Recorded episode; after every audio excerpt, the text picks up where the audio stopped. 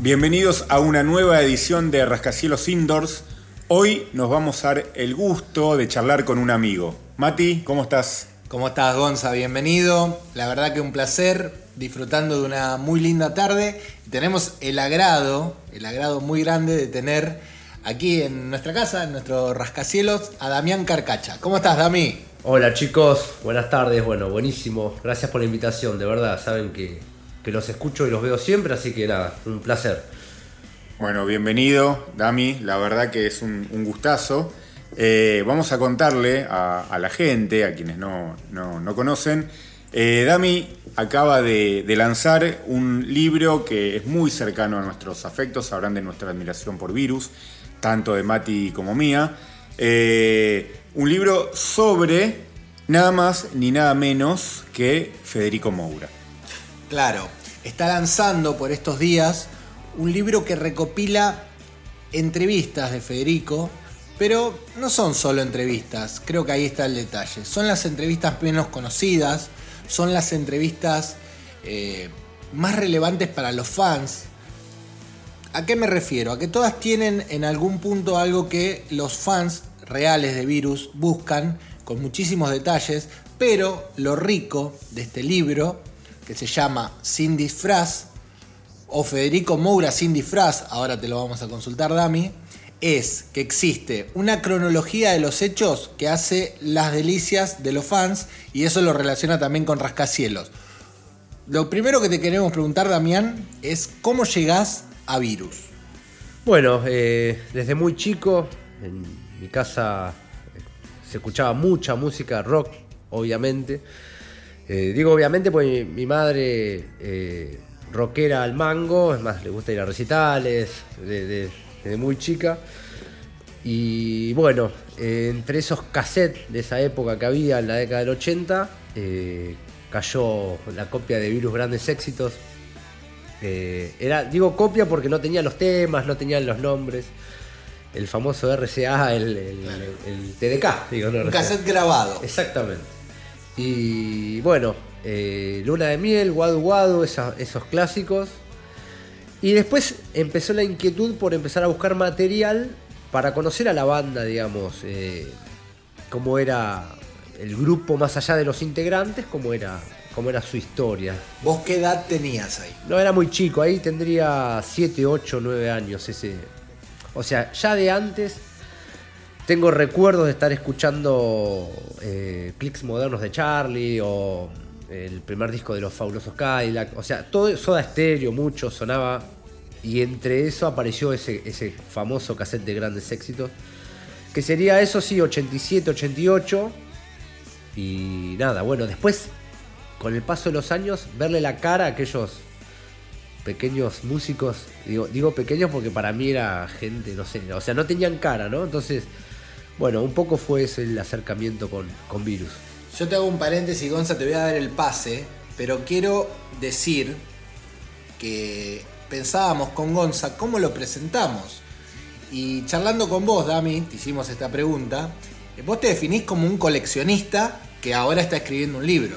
Exactamente, sí, sí, como, digamos, una especie de investigador sobre, sobre Virus y Federico en especial, ¿no? Eh, pero bueno, eh, lo de coleccionista creo que va porque es más que nada por cómo recopilo yo las, la- las cosas, digamos, con un orden cronológico. eh, guardo las cosas primero, eran folio, eran pequeños sobres, después se transformaron en biblioratos, así que bueno, nada, es un poco un coleccionismo muy meticuloso. Estaba pensando cómo a veces se dan eh, ciertos desfasajes en tiempo y espacio, porque estabas diciendo que eh, conociste la música de Virus allá en el 87, 88, ya la última etapa de, de Federico, ¿no? Eh, y vos siendo, vamos a contarle a la gente, vos sos de La Plata, vivís en La Plata. Me gustaría saber si eso te generó cierto vínculo también más cercano con, la banda, con alguno de sus integrantes, que te sirvió para encarar este libro. Sí, lógicamente, hablando de esa época, ¿no? Que yo empiezo a escuchar, eh, te pasa, me pasaba situaciones como, por ejemplo, el kiosco de diario de a tres cuadras de casa, donde viven mis padres ahora. Eh, hizo la, la escuela secundaria con Federico, entonces después esa persona te ligaba con otro y después donde, por ejemplo, donde yo trabajo ahora, hay una persona que hizo la escuela con él, pero me enteré cuando le estaba contando que estaba haciendo el libro, o sea, y Juan Carlos Di Tomaso lo veo todos los días, hace seis años, entonces es como, bueno, y así un montón de situaciones, o mismo eh, conocer a Federico eh, Moura, el, sobrino de, los virus, tocando y viéndonos en, bares en la década del 90. Eh, eso quizás por ser de la ciudad de La Plata sí facilitó en investigar sobre la vida de Federico antes de Virus, ¿no? Después lo que es eh, la, parte de, Federico como cantante de Virus era, bueno, buscar, gracias a Mercado Libre, las famosas ferias de pulgas, bueno, buscar entre tanto material que podía haber de Virus para, para rescatar, ¿no? Claro, yo lo que te iba a preguntar con respecto a esto que decíamos con Gonza de la ciudad de La Plata, es eh, un poco para desmitificar o no cuál es la imagen que se tiene de virus en La Plata. Siempre estamos hablando de, algo que se menciona mucho en el libro también, que ahora ya nos vamos a meter ahí, lo hemos leído con Gonza y nos ha causado un placer muy grande. De algo que Federico siempre decía, no somos rock nacional, a veces ni siquiera somos rock argentino, somos parte del rock. Y La Plata es una ciudad que ha dado muchos grandes grupos, eh, pero bueno, mucha gente lo identifica, por ejemplo, con los redonditos de ricota, otra gente con virus. Vos que vivís ahí, ¿cuál es la dimensión que tiene virus en la ciudad de La Plata? No, tiene una dimensión muy grande dentro de lo que es la, cultura, digamos, platense, ¿no? Eh, la figura de Federico es muy recordada. Eh, hay incluso hasta hubo bares que se llamaban el Moura, me acuerdo que ahora se llama Mambo ese mismo lugar, o sea, algo, algo tiene que ver ese dueño ¿no? con, su fanatismo, ¿no?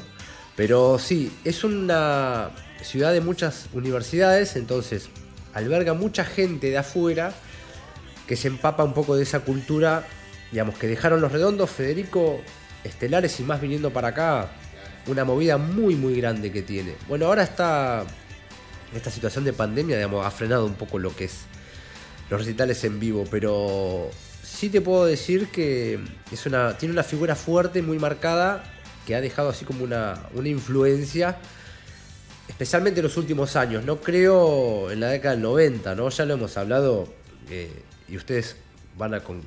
o sea, concuerdan con esto que voy a decir, que es eh, la figura de Federico toma dimensión a partir del digamos, el año 2000, o por, poner un, un año puntual para acá, digamos. Creo que el fallecimiento de Federico hasta sus primeros 10 años era una persona olvidada, incluso también en la ciudad de La Plata. ¿eh?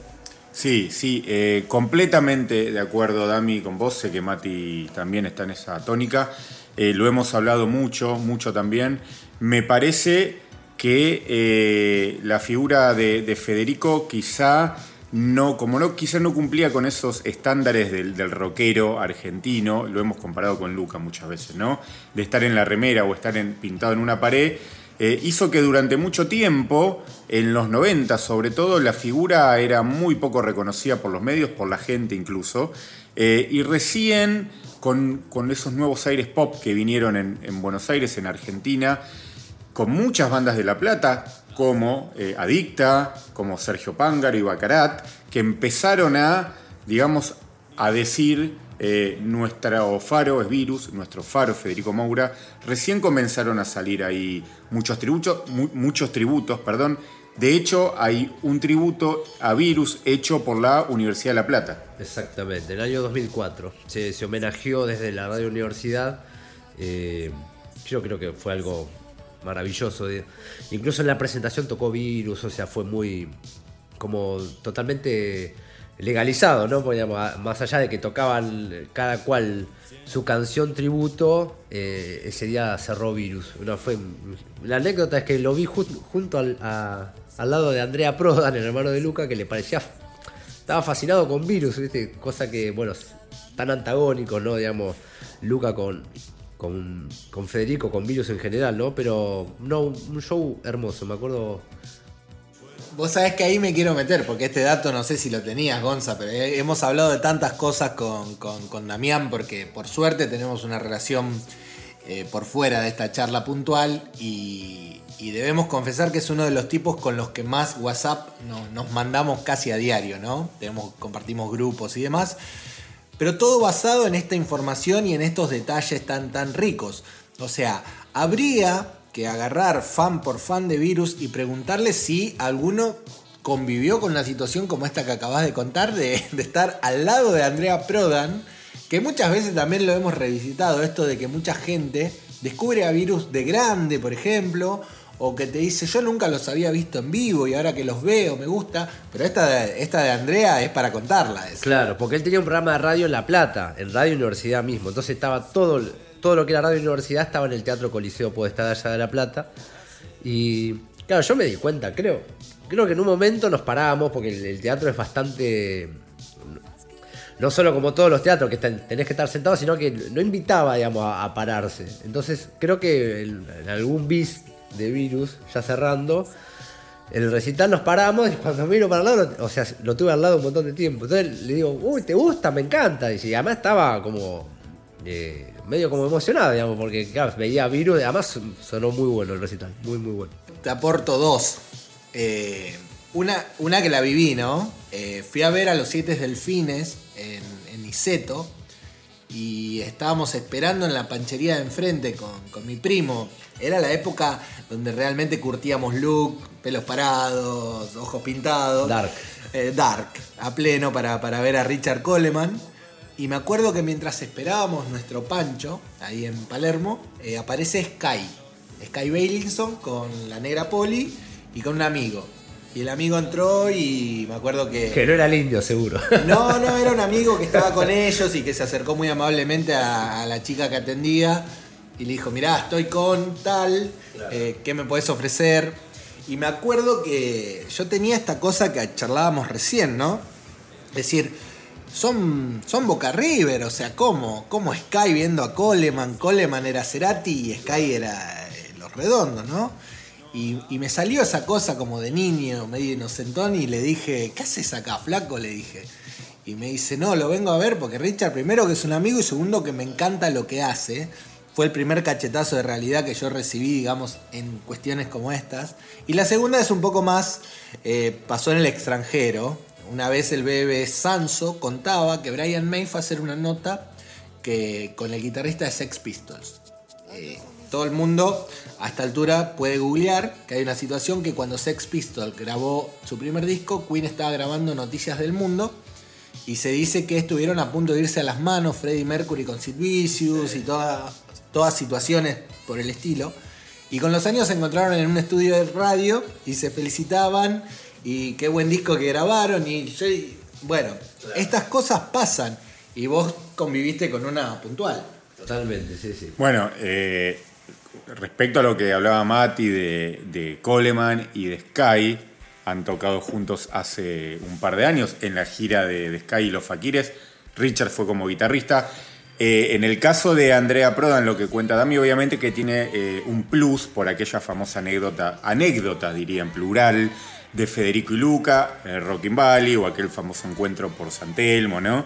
En donde Luca le recrimina algo a Federico y que, también casi se van a las manos. Así que había toda una rencilla, más allá seguramente fogoneada por la prensa, algo real en eso también, también había. Eh, y respecto al tributo en La Plata, Dami, se presentó también acá en Buenos Aires, en el Teatro San Martín, si mal no recuerdo, en dos funciones, yo estuve en una. Eh, muy lindo, la verdad que tanto ese como el tributo que se hizo del Rojas en el año 2000 también está, está muy bueno. Y metiéndome específicamente en el libro, esto te lo hemos dicho con Mati, eh, me parece que eh, saldaste una deuda porque la historia de Federico es digna de contar, más allá que se conoce mucho de su vida a través de Virus, pero vos lo abordaste desde otro lado. Al Federico persona, por decirlo de alguna manera, anterior a Virus, al Federico comerciante, fabricante de ropa, al viajero, al amigo, eh, al compañero de colegio. eh, cosas que por lo menos para los que somos fanáticos de, la obra de Virus y de Federico como personaje, nos dio mucho, pero mucho placer leerlo.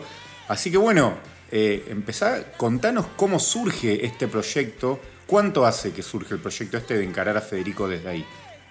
Bueno, no, no tengo una fecha exacta para decirte arrancó tal día o tal año, sino que empieza con una inquietud que tenía que ver con leer las, eh, las notas o los homenajes o las películas, digamos, cosas que estaban hechas, digamos, con mucha producción, pero que no te contaban, eh, por ejemplo, eh, te decían, bueno, Federico tuvo un negocio de ropa, se fue a Brasil y cantó un virus, o sea, como que había todo, digo, bueno, esperé mucho tiempo que aparezca alguien que lo que investigue todo ese momento que él había pasado antes, que para mí es el secreto del arte de él, digamos.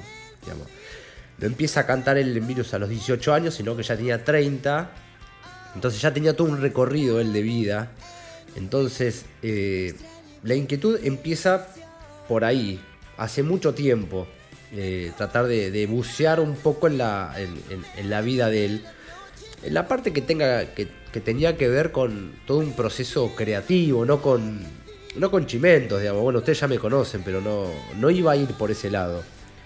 Lo que me parecía que estaba bueno era tratar de encontrar a esa gente que había eh, eh, eh, pasado con él ese, ese momento, digamos, o cada momento de esos, y bueno, tratar de que me. armar la historia en base a esos, a esos comentarios, ¿no? Bueno, eh, lo, lo, primero que vemos en Sin Disfraz, el libro que se está lanzando por estos días, es una cronología justamente anterior a Virus. Y una de las cosas que nos dio la sensación con Gonza era que la gente que prestó testimonio para el libro, justamente no es que evitaba hablar de Virus, pero prefería hablar de Federico, como si fueran no dos cosas distintas, pero sí remarcar eh, lo que ellos vieron o la situación en la que ellos convivieron con la persona y no con el personaje. Totalmente, porque estaba apuntado directamente a la conversación que pase por, por ese lado, digamos, cómo era el Federico, como decía Gonza, la persona fuera del artista. Entonces me rescato a alguien que en una de las conversaciones yo le preguntaba si le había parecido que se le había llamado la atención verlo a Federico muchos años después, ya de grande, cantando en virus y eh, con el artista que se convirtió. Y a mucha gente le sorprendía, a otra no, porque destacaban que era muy creativo, más allá de ser artista, era un tipo muy creativo, entonces, digamos que no, no te podía llamar la atención si iba a cantar o si se iba a dedicar a otra cosa, al cine, porque tenía el arte adentro de su cabeza. Pero no me quiero ir de la pregunta.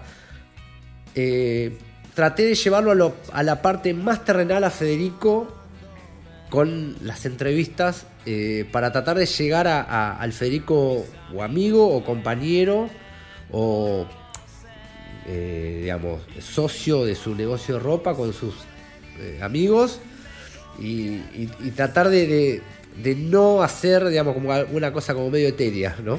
Claro, pero ahí te habrás topado seguramente con gente que recordaba más detalles, gente que por ahí se excusaba y te decía de esto no me acuerdo, no me acuerdo de nada, que es algo que suele pasar porque estamos hablando de hace muchos años atrás.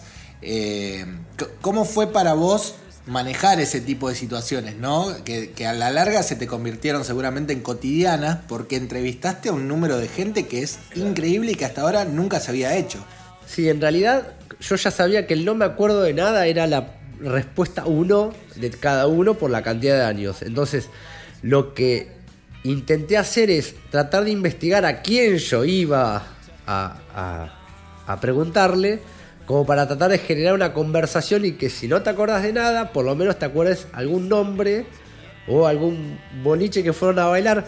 Ah, entonces, claro, y íbamos con tal. Entonces, bueno, después había que buscar ese tal para tratar de después ver si se podía unir alguna historia, por más pequeña que sea, que tenga sentido, ¿no? Porque una cosa es, bueno, lo vi en un boliche y nada más, a, a otras cosas. Por ejemplo, un compañero me decía, no me acuerdo nada, pero me acuerdo que una vez nos rateamos y nos fuimos a navegar regata. Buenísimo, o sea, ya, o sea, no se acordaba de nada, pero lo que se acordaba estaba bueno, digamos, tenía un poco así de condimento. lo que para quizá el protagonista de la historia sea apenas una anécdota que la tenía guardada en algún lugar de su memoria, tanto para vos como para el que lo lee y, como decía, el, admirador de la, de la, obra de Federico, es todo un suceso poder conocer esas pequeñas cosas que le dan tanto, tanto color al personaje. Después de haber leído el libro eh, y, ver la cantidad de gente que entrevistaste y por lo que nos has contado también en la previa, de mucha gente que quizá por diferentes motivos o, temas de espacio, lamentablemente no pudo entrar todo. Yo ya me canso de solo pensarlo lo que habrá sido ese trabajo. Eh, obviamente te habrá dado placer, pero por otro lado, ¿no? El, consciente eh, tiempo que demanda y demás. Eh, una cosa que me llamó mucho la atención, lo primero, que los que ya tengan el libro en su poder también lo habrán notado o lo habrán visto en nuestras redes publicado, es la foto de tapa, Dami. Una foto que al menos yo nunca en mi vida había visto. Eh, contanos un poquito cómo es esa historia. Bueno, la foto de tapa, sí, eh, la foto no es conocida, o sea, eh, traté de buscar algo que conmueva, así que la historia de la foto, yo la conozco a Belia Oliva, la mamá de, Federico Julio Marcelo. En una de esas charlas que, yo tuve, eh, me, obsequió una caja con cosas de Federico, en el que había negativos, había eh, fotos sueltas, y entre ellas estaba esta foto que es de, de Perota, que es de un fotógrafo que ya falleció, que incluso la foto atrás tiene el sello de Perota. Eh, se ve que le ha sacado la foto, le gustó a Federico y se la regaló. Porque no se encuentra esa foto en el, archivo de pelota que está en, el archivo de la Nación, me parece que está. ¿Estamos hablando de la foto de tapa? La foto de tapa. De tapa. Yo busqué que la foto de tapa sea eh, una foto anterior a Virus, digamos. Era la época en que él tenía el negocio de ropa. Y la contratapa es de la época de Virus, gloriosa, digamos, año 86 que era un negativo que tenía Belia, que me dice, si lo recuperás, buenísimo. Eran cinco fotos, bueno, lo llevé a una casa conocida allá en La Plata. Me dice, imposible, qué sé yo, déjamelo, vamos a ver qué hacemos. Perdón, ahí estás dando ya un detalle que para el que no tenga el libro, eh, simplemente es como un aval muy grande que la mamá de, de los músicos, en este caso de Federico, te haya dicho, si la recuperás, es tuya. Y no solo tuya, sino que ahora está al alcance de todo el mundo. Sí, totalmente. Sí, no, además la, foto está buenísima. Eh, o sea, eran cinco, era una grupal que salió en una generación en el libro, que hizo la misma editorial. Y después, tres de Federico y una de Julio. La de Julio yo se la, se la di a Julio, le hice una copia. Eh, me acuerdo que me comentó, me dijo, ¿cuánto pelo que tenía? Y la de Federico estaban buenas y la que, la que quedó creo que es la, mejor, digamos. Es como el... Eh, pero me gusta más la de la tapa porque tiene como esa cosa de un Federico medio canchero mirando, mirando al sudeste. Sí, sí, totalmente. Y creo que representando, si bien Federico a nivel estético siempre fue como la punta de lanza en el grupo, de hecho, si uno lee las entrevistas, muchas veces en los textos que preceden a las preguntas, eh, se los indica justamente como el líder de Virus o como el líder estético de Virus, yo creo que Federico, más allá de sus respuestas, que muchas veces iban por el lado de, bueno, virus somos todos, es un grupo, cada uno suma su esencia, él sabía que, la guía, digamos, estética de la banda era él, por todo esto que hablábamos antes del background anterior a, la banda, anterior a dedicarse profesionalmente a la música. Pero en este caso, lo que yo te quería decir era que en la foto de tapa se ve toda esa estampa se ve toda esa proyección, porque es una foto anterior a Virus, pero cuando vos lo ves es Federico Moura, es inconfundible. Sí, tal cual, sí, sí, es, eso mismo que vos decís. Ya había como un estudio de, la... o sea, había un buen gusto y, una cosa estética muy fuerte que ya lo manejaba de su negocio de ropa, el primero, Limbo, que él ya... O sea, él diseñaba la propia ropa que, vendía. Eh, o sea, se iba hasta 11 a comprar la tela, compraba los botones, o sea, hacía toda esa producción y por momentos era como su propio modelo. Después, bueno, en, el libro van a ver la. Hay un listado de los modelos que. Incluso hay dos que. que hablan en el libro, modelos que trabajaban con él, en su, porque después tuvo otro negocio llamado Mambo. Y ya estaba muy definido la parte estética de él ya muchos años antes de Virus, él tenía ahí como una cosa muy fuerte con, con la indumentaria, ¿no? Cuando, claro, cuando lees el libro y la historia de Federico previrus, o sea, de los 80 para atrás, te das cuenta, quizá para los que escuchamos virus de hace muchos años y, investigamos un poco la historia, no nos sorprendió tanto, pero mucha gente probablemente sí, que te das cuenta de que todo lo que vino después no fue obra de la casualidad. Que todo ese background, como vos decías, Dami, eh, estético, musical, de arte en general, por la gente con la que se rodeaba Federico, no empezó eh, en el 81 con Guadu Guadu. Venía de muchísimo, muchísimo tiempo antes. Eh, por eso siempre se dijo la famosa frase, es un adelantado. Bueno, en el libro quizás está la respuesta a eso. ¿Por qué se decía que Federico era un adelantado? A mí lo que me gustaría saber, Dami, es si después del libro, después de hacer el libro, te cambió un poco la percepción que vos tenías de Federico. No sé qué percepción tenías previo al libro, más allá obviamente de un artista que admiras, y cuál tenés ahora. Me cambió en, la parte, digamos, de cómo él trabajaba en su negocio de ropa. O sea, me confirmó que Federico era lo obsesivo que fue en Virus en sus otros roles o otros ámbitos que, que, manejó, digamos. Por ejemplo, el negocio de ropa. Eh, con estas cosas que yo te digo, o sea, estaba con la indumentaria, en un momento ya no daba abasto con el tema de diseñar la ropa y atenderla, entonces por un momento la atendía Marcelo, sino otro muchacho que bueno, ahora vive en Miami, que habla también en el libro. Entonces, eh, esa cosa organizativa ya la tenía de antes, digamos. Fue como una confirmación.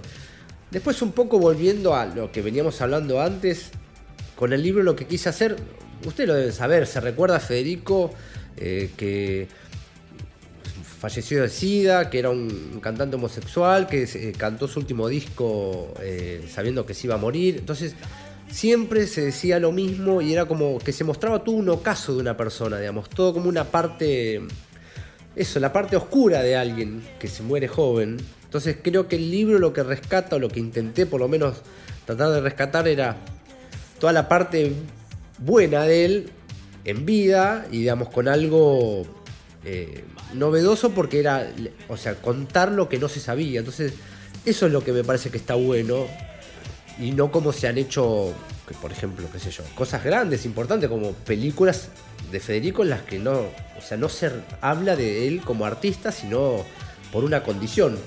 Bueno, lo que, lo que vos estás marcando, quizás una palabra que sintetice esto que acabas de decir, es el enfoque que se le daba ¿no? a la figura de Federico, porque estamos hablando de una figura pública, no estamos, digamos, entrando en detalles que no se pueden avalar con información, simplemente estamos hablando de Federico como figura pública, y está bueno porque lo que vos haces es tomar un enfoque y nosotros como fans entendemos que ese enfoque es el enfoque que muchas veces fue requerido y que no estaba en ningún lado Muchas veces por cuestiones de, mercado se exige otra cosa, el morbo pesa mucho en esa balanza y lo que vos haces en el libro es justamente mostrar la otra parte de la balanza o la otra cara que tiene que ver con la energía vital de un personaje que fue guía de los 80 y esto te quería marcar, porque releyendo las entrevistas, vuelvo a los textos que preceden a las preguntas, siempre se habla de Federico como el puntal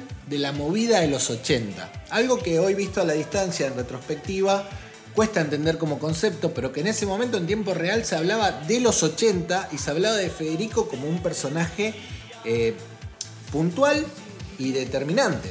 Exactamente, sí. Eh, creo que encima el agregado de que va sucediendo la historia de Virus con él contándolo en el momento en que pasaba.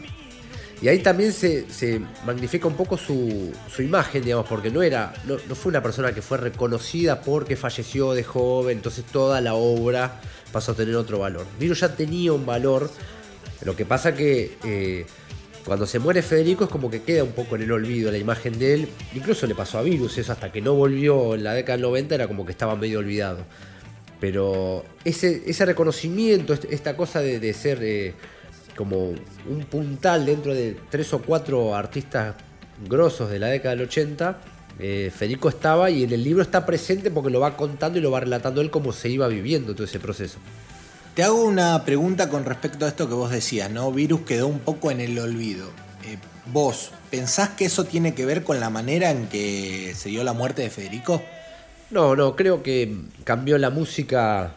Creo que la década del 90 trajo otros, otros ritmos, quizás musicales, otro, el rock chabón, como se lo llamaba, que tomó como un dominio mucho más fuerte, que era como una, quizás más emparentado con Sumo, eh, los redondos, ¿no? Empezaron a, ser más fuertes, eh, por citar esos dos casos, ¿no? Y creo que llegado a los años 2000 con gente como ustedes nombraron, Adicta, Miranda, Babasónicos tuvo un quiebre en su música en la que se reconoció muchísimo la influencia de Virus. Ahí se adoptó un poco como la figura de Federico porque hasta los primeros 10 años, vos un 21 de diciembre agarrabas un diario y había muy pocos que se acordaban de, que había sido el fallecimiento de Federico ese año. Es cierto, sí, es cierto. Eh, por eso yo me pasa cada vez que veo, me acuerdo hace unos años salió en la tapa de Rolling Stone, por ejemplo, eh, con una hermosa foto de Marcelo Zapoli, que me sorprendí gratamente. Pero por otro lado también siempre siento un dejo de, bronca, ¿no? Porque digo, bueno, está bien el reconocimiento, nunca es tarde, pero es, podría haber sido mucho, mucho tiempo antes, lamentablemente. Eh, siempre se quedó la pregunta en el aire, Dami, que nos hacemos todos, que lamentablemente nunca nos vamos a poder responder, es ¿qué hubiera sido de Federico, de su vida artística, de no haber sucedido lo que, lo que sucedió. Eh, después de haber investigado tanto, leído tanto, visto tantas fotos, hablado con su entorno, ¿a vos qué te parece? ¿Qué hubiera sido de Federico musicalmente hablando? Creo que, bueno, como vos decís, es difícil no contestarlo, pero sí imagino algo muy creativo y muy intenso, digamos, y con una búsqueda. Eh, no, creo que no se hubiera quedado con un éxito en ese momento que era momentáneo lo que iba sucediendo, sino que hubiera indagado mucho más. Hace un rato hablábamos de esto, digamos, qué significa virus en, dentro de la escena del rock de acá, y hablábamos de Wadu. Para mí Wadu marca en el rock como un antes y un después, hay un, como un cambio de música que después pasó en, en la década 90 con otros grupos, pero creo que Virus lo hace ahí en el año 81. Y después de Agujero Interior grabar Relax, con ese cambio de sonido. Eh, creo que son para mí dos discos jugados. Para mí Relax es el mejor disco de Virus, eh, pero por lejos. Por lo jugado, por las canciones, por las composiciones. Pero bueno, o sea, no soy palabra autorizada, ¿no? Pero digo, eh, así como Agujero Interior fue un, paso a la masividad, digamos, la respuesta fue Relax. Y yo creo que después de Superficie de Placer o Tierra del Fuego, lo que hubiera venido con Federico Solista o con Virus hubiera cambiado, o sea, no se hubiera quedado en esa fórmula que venían desarrollando. Creo que lo de Federico y un poco para, para terminar lo de qué hubiera hecho, sé que hubiera hecho algo creativo y fuera de lo que ya venía haciendo. Eso es algo que nos llama la atención cuando, cuando sale este famoso tema de, de los demos, porque creo que más allá de los demos y de la calidad, eh, tanto creativa como la calidad de audio que, obtiene este material que, anda dando vueltas eh, por las redes sociales, por YouTube básicamente, más allá de eso, siempre está flotando en el aire la pregunta de, ¿esto es lo que hubiera hecho? ¿Esto hubiese sido un lanzamiento oficial? ¿Esto lo iba a producir alguien más? Porque lo que se escucha es como algo muy eh, embrionario, digamos, algo que, no está desarrollado, inclusive sabemos un poco las internas de la familia, que algunos lo reconocen, otros no. Eh, creo que cualquier persona que, esté en, el arte sabe que si hay algo que no está acabado, es difícil eh, hacerse cargo, ¿no? Pero lo que escuchábamos en, en, el último tiempo y se percibían algunas de las respuestas que Federico da en las entrevistas, es que probablemente Federico hubiese hecho algo por fuera de virus, casi con certeza lo podríamos decir, apoyándonos en algunos testimonios que hemos recibido en el último tiempo. Lo que no sabemos es por dónde hubiera ido. Los demos, si son de él, eh, tienen un sonido pop de fines de los 80, eh, lejos de, aquel, de aquellos paisajes bolerísticos que mostraba, por ejemplo, Superficies de Placer. O sea, era como un retomar un poco un pop más eh, frenético, más vinculado con la New Wave. Y, con, y siempre este, es el dilema, ¿no? De decir, es Federico, no es Federico, no solo por la voz, sino por las letras. Pero hay un dato que llama la atención, que la otra vez te lo consultaba en off, y era si Federico hacía un proyecto solista, eh, él decía que palabras más, palabras menos, iba a compartirlo con algunos mismos músicos de Virus, pero que no se iba a llamar Virus. Sí, seguramente, seguramente con Julio hubiera hecho algo porque, digamos, así como Ginny Jam, ¿no? Para, la música. Eh, compositores los dos y, bueno, creadores de tantas canciones de Virus. Digo, más allá de, del nombre propio, de con quién, sí se puede asegurar de alguna manera por varios testimonios de gente que, lo rodeaba en, los últimos dos años quizás de, vida, que había un proyecto para hacer algo más, más allá de Virus, eh, con Oscar López produciendo, eh, más allá de que Virus tenía un contrato por tres años, por tres discos, que eran Superficie de Placer, Tierra del Fuego y el que iba a venir, había un proyecto de hacer algo. Quizás estos demos de los que hacemos referencias, que están en YouTube, que bueno, los conocemos de antes, por cassette, quizás no son parte, o si son o no son, ya no es, no es, la, no es la discusión, sino que había algo que estaba rondando en la cabeza de él, pero bueno, quedó truncado, como también fue la, la gira de Virus por México y Estados Unidos, digamos, había cosas para hacer, no era que era el éxito de locura y Virus iba a quedar ahí como, nada, viviendo de ese recuerdo, digamos, sino como que iba a tener actividad. A mí me parece que así como dije en la pregunta anterior, que nunca vamos a tener la respuesta a qué hubiera hecho Federico, eh, me parece que como venimos perfilados, nunca vamos a tener la respuesta sobre si son o no los demos de Federico, porque es un debate eh, quienes nos estén escuchando y, están cercanos a lo que es virus nos sabrán entender. Quienes no, bueno, eh, le contamos que hay un interno, un debate eterno de hace muchísimos años sobre esos demos que andan dando vueltas por las redes. Eh, y debate interno incluso dentro del seno de la banda, ¿no? Que algunos dicen que sí, otros dicen que no, en fin. Esperemos alguna vez tener alguna certeza. Dami, yo leyendo el libro, me, no me sorprendí porque obviamente había leído algunas cosas de Federico, pero no con este nivel de profundidad y no no tan, notas tan interesantes compiladas todas juntas en un libro. Y me encontré con un tipo de una lucidez, la verdad, notable y, más allá de lo musical. Por eso digo que eh, más allá de haber perdido un músico excepcional, ¿no? un cantante, eh, también me quedo con ese gusto amargo de Qué bueno sería hoy tener un tipo como Federico hablando sobre el mundo en general, digo, ¿no? Y, escucharlo y leerlo, porque las cosas que decía en ese momento, algunas pueden ser aplicables al día de hoy, pero uno leía nota tras nota, año tras año, y la lucidez que tenía realmente era increíble. Sí, además, eh, cómo se paraba afuera de lo que eran las críticas que poco tenían que ver con la música y una visión general de, las cosas, ya sea de los problemas sociales, políticos o, o del rock mismo que él, que él, que él hacía. Eh, cuando querían sectorizarlo, digamos, bueno, esto es música gay o, estás haciendo gay rock, no, o sea, es como es muy corto, es muy poco lo que me estás diciendo si me decís eso, porque es mucho más amplio. Eh, y especialmente en las primeras notas, cuando era muy criticado, no por cuestiones musicales, está eh, copiamos la, nota de, humor de Sibila Camps que habla de cosas que poco tienen que ver con la música y bueno, como él en dos o tres entrevistas le va respondiendo, de alguna manera fue como la, crítica que más le, dolió a Federico, pero porque tenía eh, que ver con cosas personales de él y no con, con lo que él estaba haciendo. Pero más allá de esas críticas despiadadas especialmente contra él, eh, por su imagen, eh, respondía muy bien, es, una persona muy lúcida y dentro del enojo que le provocaba, eh, dejaba pagando al otro, ¿no? al que criticaba. Sí, bueno, esa nota que hace referencia de Sibila Camps, que termina diciendo, bueno, en algún momento de la nota dice, es un homo muy sensual, o sea, y de la cual Federico se hizo eco, no solo por eso, sino por la crítica despiadada a la banda.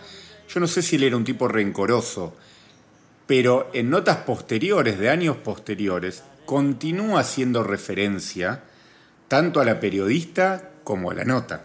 Claro, por eso te digo, habían pasado dos años, tres años, ya con virus reconocido, y seguía eh, haciendo referencia porque le parecía, y estamos hablando hace 40 años que fue la nota, un sentido homofóbico muy grande, entonces eh, sorprendido, digamos, porque fue a ver un show que presentaban en el primer disco en el Teatro Astral y lo único que hizo fue hacer una crítica de cómo era el cantante y cómo se movía y, y la imagen que tenía muy homosensual, o sea, como diciendo... Haciendo un juego de palabras. Claro, un juego de palabras, pero mirá que me di cuenta, ¿viste? Como, entonces eh, parecía gracioso, pero siempre con altura, Federico contestando. Yo, lo que te iba a plantear, Dami, es si vos notaste en este, en este trabajo que hiciste, en este notable trabajo que hiciste, un crecimiento por parte de Federico dentro de su personaje integral también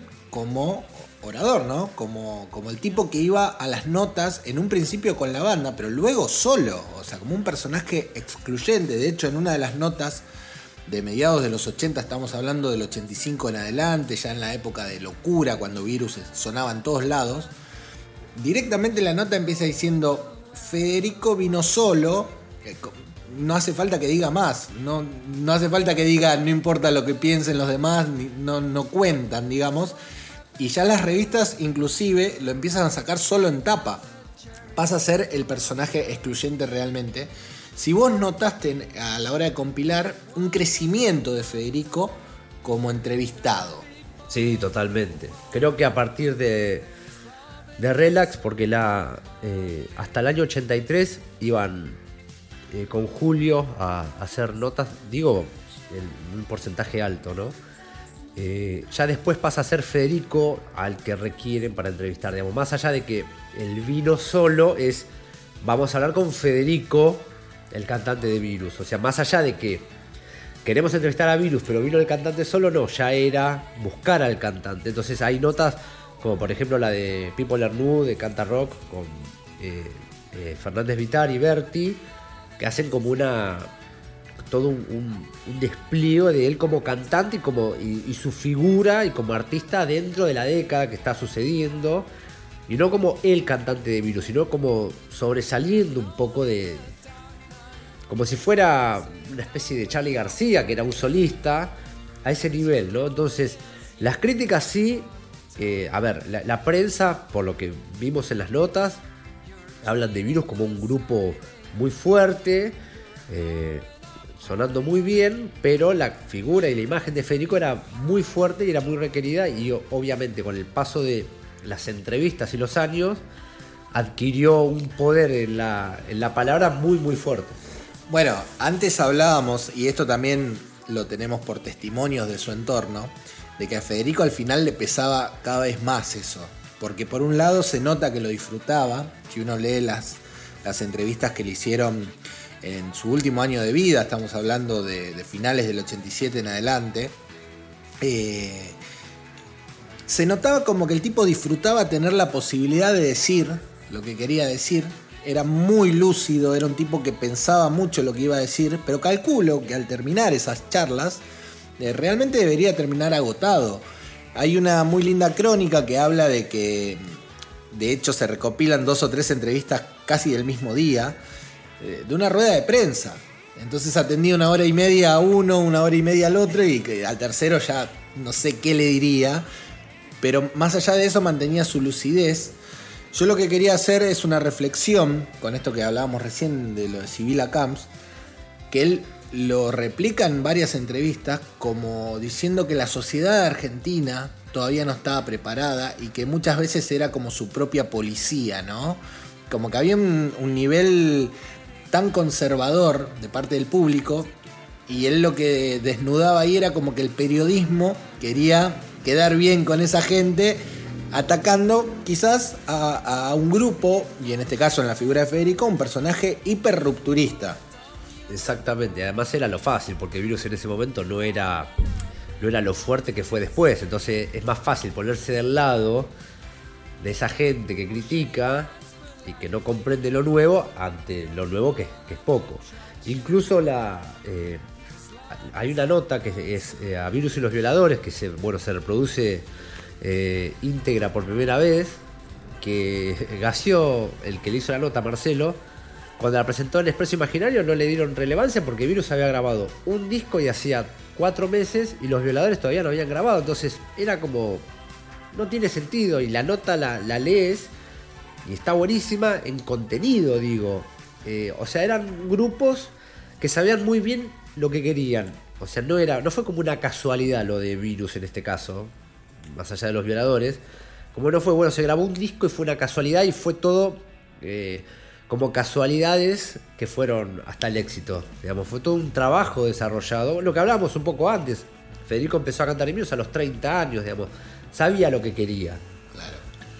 Eh, haciendo un poco de referencia a lo que estaban hablando sobre cómo la figura de Federico con el tiempo se fue despegando un poco del resto de los integrantes del grupo y la de sus hermanos, cuando uno mira en el libro que, cada nota está acompañada con la ilustración, con, con la tapa original, de la revista donde salió la nota, se va dando cuenta como a medida que avanza el tiempo, las tapas pasan a ser de Federico, eh, incluso los títulos, más que de virus, hablan de Federico Moura, eh, más que una foto de virus, hablando de virus de algún show o de algún, algún disco. Eso es notorio. Eh, y por otro lado, me gustaría contar y que vos cuentes, Dami, que en épocas de internet, donde es muy fácil sentarse y encontrar la información enseguida. Lo tuyo fue un trabajo realmente de hormiga, ¿por qué? Porque todas las entrevistas que, vemos en el libro son de tu archivo personal, vos sos archivista, coleccionista, como dijiste al principio, de material gráfico, la banda debe ser el, mayor coleccionista en el país de, ese tipo de cosas. Eh, así que me gustaría recalcarlo esto, porque es todo un laburo hecho realmente a pulmón y artesanal en épocas en donde, como decía, tenemos la información al alcance de la mano. Sí, la verdad que fue un laburo eh, de muchos años y a veces comprar o conseguir cosas que no, que no tenían nada que ver con revistas de rock. Por ejemplo, comprar suplementos de espectáculos del diario Clarín, de ese paquetes entero de gente que los tenía tirados, arrumbados en una parrilla y bueno, a ver qué podía encontrar, quizás una notita de o un destacado, un recital, no sé, en una discoteca en Banfield, pero todo sumaba. Entonces, algunas más, algunas menos, pero difícil todo porque, claro, no, no hay. A veces las revistas con la numeración es fácil encontrar y por época, decir, bueno, de tal mes o tal año, pero el diario, una vez que pasó, pasó. Bueno, eso fue un poco lo. O revistas de subte, eso muy, muy difícil, eh, también más allá de las ferias de sí, lo que repetía, Mercado Libre, un gran, un gran aliado en, esto, ¿no? Y, hablando de ese laburo de hormiga y tan artesanal, que a nosotros por lo menos con Mati nos encanta porque tiene ese romanticismo, ¿no? De, la cosa material y demás, hay un dato que al menos nosotros desconocíamos y que me gustaría que nos cuentes cómo llegaste ahí, de la presentación de Virus de dos shows en Paraguay y eh, una entrevista que se le hace a Federico en un canal de la televisión de ese país. Exacto, el canal Cerro Corá, me parece. Cerro Corá. Cerro Corá. Bueno, eso yo había en la primera edición de Virus Una Generación, decía Virus tocó en eh, Chile, Perú, lo desglosaban y Paraguay, pero no había más información. Entonces un día, eh, googleando y googleando y googleando, aparece el productor de Paraguay, que el hombre es peruano, pero vivía en Paraguay, que los había llevado. Recordaba no solo virus, sino todo lo que él había trabajado. Bueno, eh, Facebook. Entonces, bueno, pude llegar a él. Lo que me sorprendió es que me respondió con todos los eh, recortes de virus en Paraguay en los que eh, citaban las dos fechas que habían hecho y además el nombre del club, me mandó el, contrato que habían hecho, o sea... Eh, Perdón, Dami, ¿vos se lo pedías como fan o ya estabas trabajando en el libro? No, eso estaba trabajando para una generación. para el que esté escuchando, digamos, yo la, editorial donde sale Cindy Fras, que es Vademecum, hace unos meses reeditó Virus Una Generación. Entonces yo participé con los autores de la reedición, entonces una de las cosas de los datos a resolver era el de virus en Paraguay, porque digo, virus salió, fue a Brasil, fue a Chile, a Perú y a Paraguay con Federico. Entonces digo, hay, que buscar, porque digo, si no son cosas como que están en el aire, sí, virus fue a Paraguay y pasó de largo. Bueno, no, ¿y dónde tocó y cuándo y quién lo llevó? Por lo menos como para, para tener los datos certeros, ¿no?